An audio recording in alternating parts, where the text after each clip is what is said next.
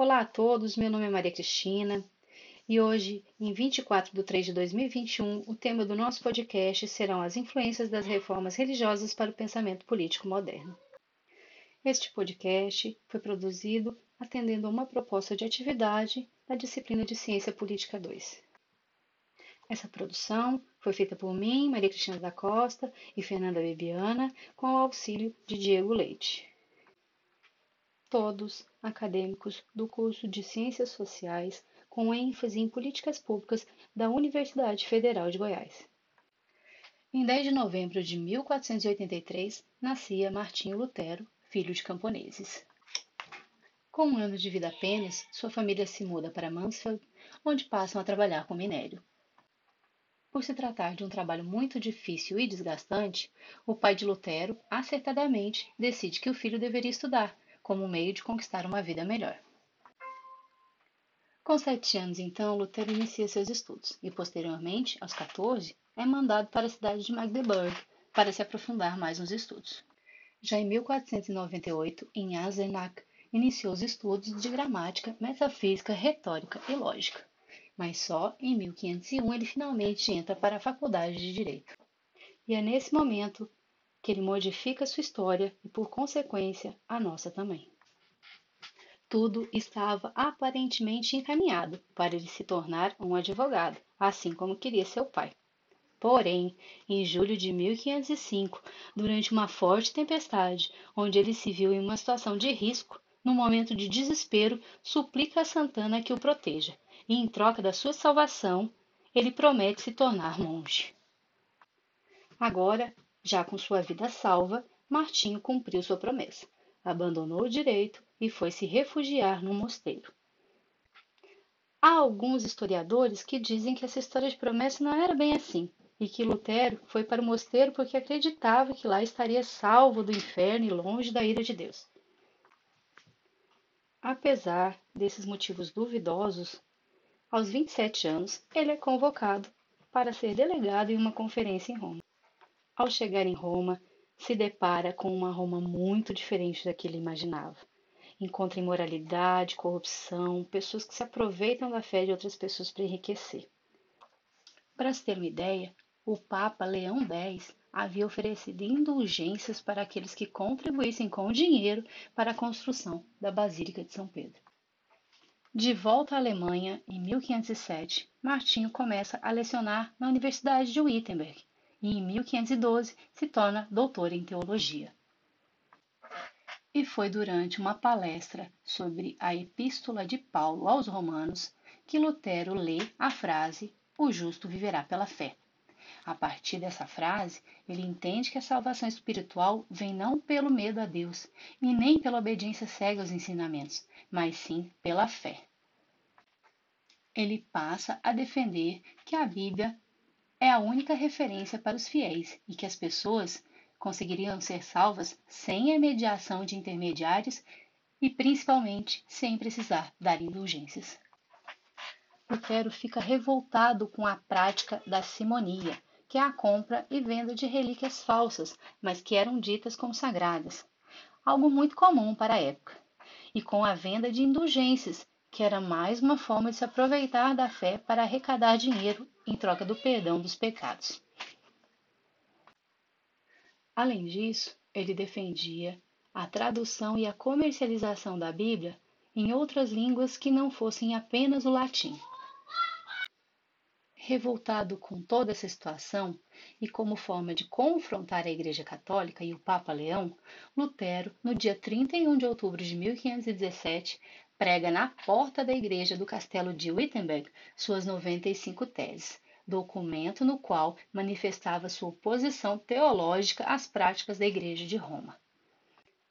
Apesar de repleto de críticas, esse documento era inicialmente um convite ao debate acadêmico, e a intenção de Lutero não era romper com a Igreja Católica.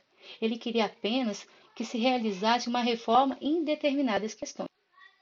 Porém, e devido ao surgimento da prensa, esse documento foi reproduzido e alcançou toda a Alemanha, assim como toda a Europa.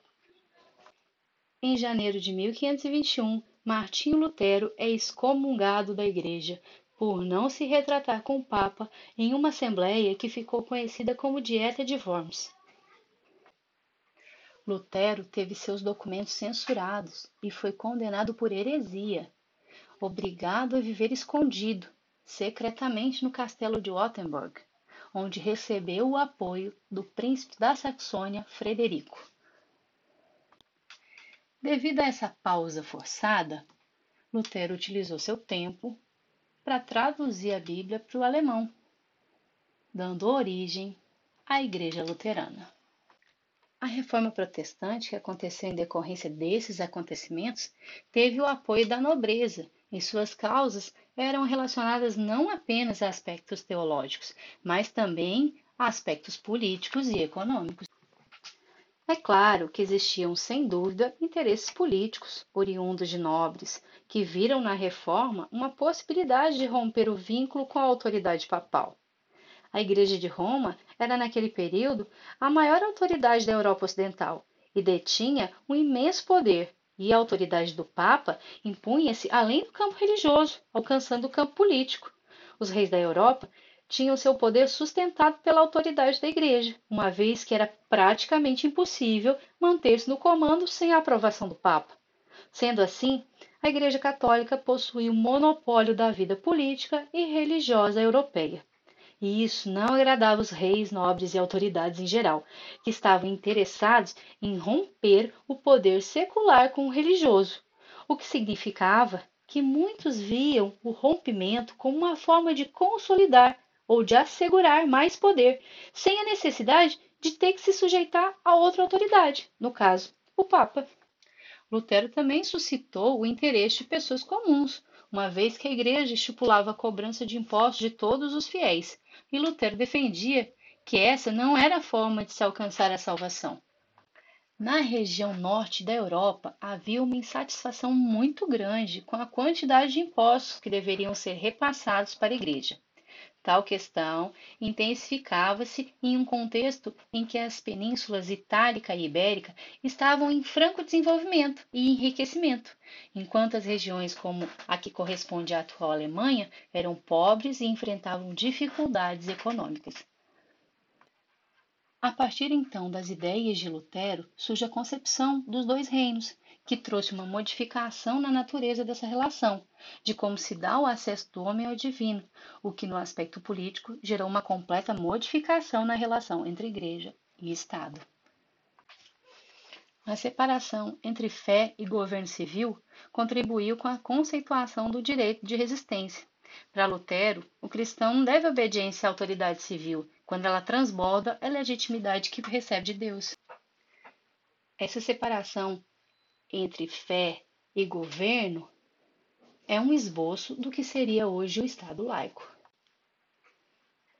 Olha bem, outra contribuição importantíssima de Lutero está na preocupação com a necessidade de que a autoridade política seja limitada, devendo ser objeto de controle a partir de uma estrutura fundamentada no conceito de soberania das esferas, o que auxiliou no quê?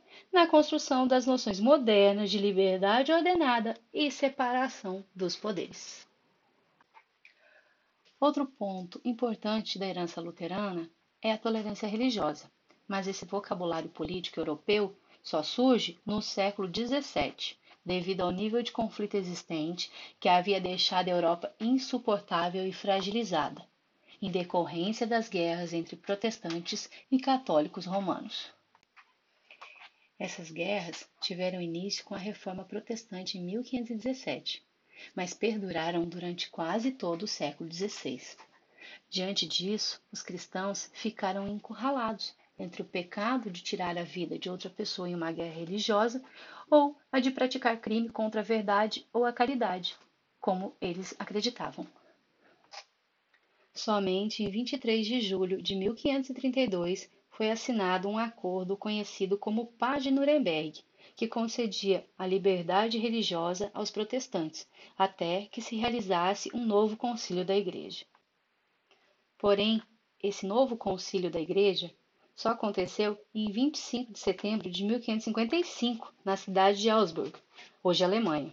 Lá foi assinado o Tratado de Paz de Augsburg, que dava a possibilidade a cada líder de cada estado alemão de escolher a sua própria religião, porém ficando súditos obrigados a aceitar a escolha de seu príncipe.